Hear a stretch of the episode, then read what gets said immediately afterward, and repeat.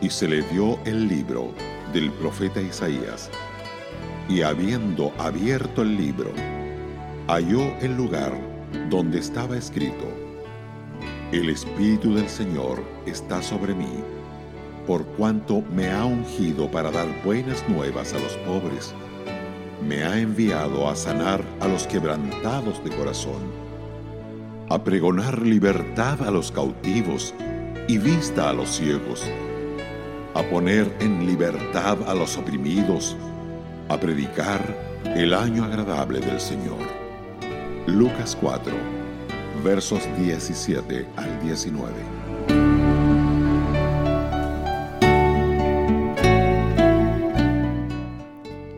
Podemos observar en estos versículos, por otro lado, qué sorprendente descripción ofrece nuestro Señor a la congregación de Nazaret, de su propio oficio y ministerio.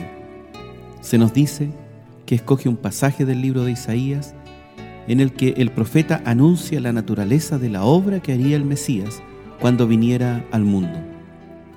Lee cómo se anunció que daría buenas nuevas a los pobres, que sería enviado a sanar a los quebrantados de corazón, que pregonaría libertad a los cautivos y vista a los ciegos, que pondría en libertad a los oprimidos y que predicaría el año agradable del Señor.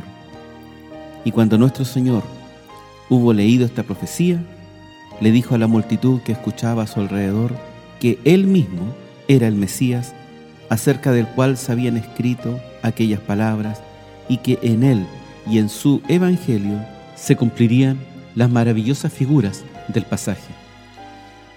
Bien podemos creer que había un profundo significado en la selección por parte de nuestro Señor de este pasaje especial de Isaías.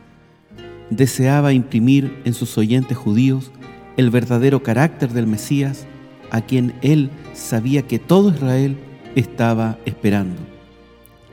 Sabía bien que ellos buscaban un mero rey transitorio que los liberaría del dominio romano y que volvería a hacer que tuvieran primacía sobre las naciones Quería que entendieran que esas expectativas eran prematuras y erróneas.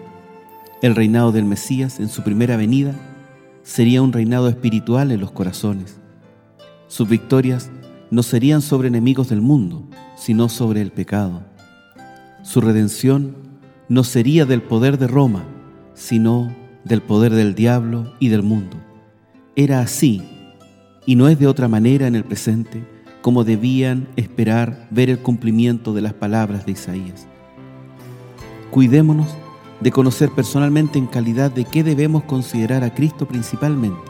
Es correcto y bueno reverenciarle como Dios mismo. Está bien conocerle como cabeza de todas las cosas, el profeta poderoso, el juez de todo, el rey de reyes, pero no debemos quedarnos ahí si esperamos ser salvos. Debemos conocer a Jesús como el amigo de los pobres en espíritu, el médico del corazón enfermo, el libertador del alma atada. Estas son las labores principales que vino a cumplir en la tierra. Es, a la luz de esto, como debemos aprender a conocerle y conocerle por una experiencia interior y no solo por escucharle con nuestros oídos. Sin ese conocimiento, moriremos en nuestros pecados.